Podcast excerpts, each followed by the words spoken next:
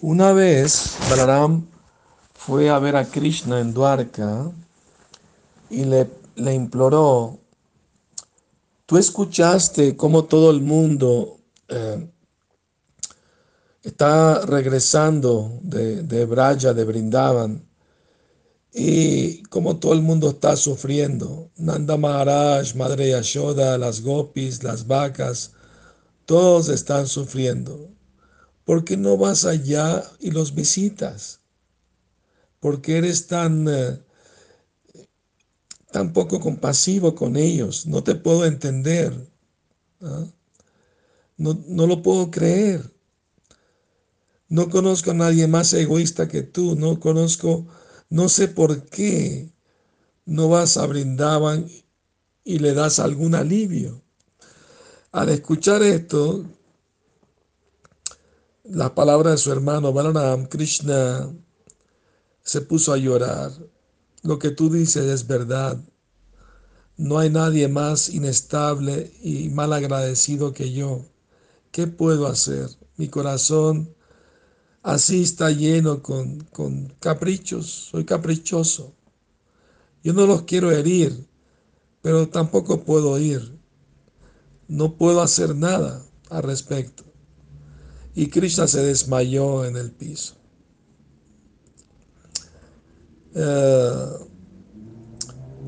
cuando Krishna se desmayó, ah, hubo algunos eventos en el universo que lo medio paralizaron. Entonces todo el mundo muy preocupado llamaron al señor Brahma, creador del universo, le explicaron la situación y él eh, creó una réplica de Brindaban ahí en el bosque de Dwarka, ¿no? E incluso creó estatuas de las Gopi, de Madre Yashoda, de Nanda Maharaj, de los amigos de Krishna, hasta de las vaquitas y todo, y se veían bien reales, ¿no? Entonces Balaram vistió a Krishna como un pastorcillo, le quitó su ropa de un príncipe de la realeza y y llamaron a Garuda, la ave portadora de Vishnu, y se montaron los dos en la espalda de, Garuda y los llevó a ese lugar que es réplica de Brindavan.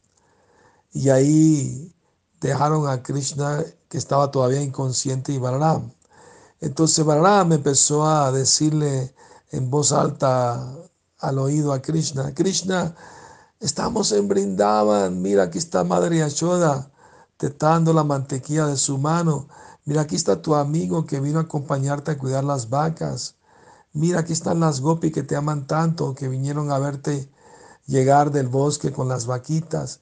Cuando Krishna escuchó todo esto, inmediatamente despertó de su trance y se puso muy feliz. Vio que tenía una flauta al, cinto y agarró la flauta, se puso a tocarla y estaba de lo más eh, feliz y en éxtasis hasta que pasó al lado del océano, porque Dwarka está a la orilla del océano. Y cuando Krishna vio el océano, le preguntó a Balaram, Balaram, ¿qué hace el océano aquí en Brindavan? Aquí solamente tenemos el río Yamuna, pero no hay océano. ¿Por qué hay océano aquí? Se le dijo, mi querido hermano Krishna, estamos en Dwarka, tú eres un rey aquí y te han tanto deberes que tienes por cumplir. Las reinas te están esperando en sus palacios. Los ministros necesitan tu consejo. Y así le empezó a recordar sus deberes de la ciudad de Duarca. Y Krishna volvió al humor de, de allí, ¿no? Entonces, eh, pero Krishna todas las noches sentía mucha separación de Radharani y las gopis. Y de noche lloraba recordando sus nombres, mojaba la almohada por el amor tan grande que tenía por todos ellos que sueñen con Krishna. Haribol.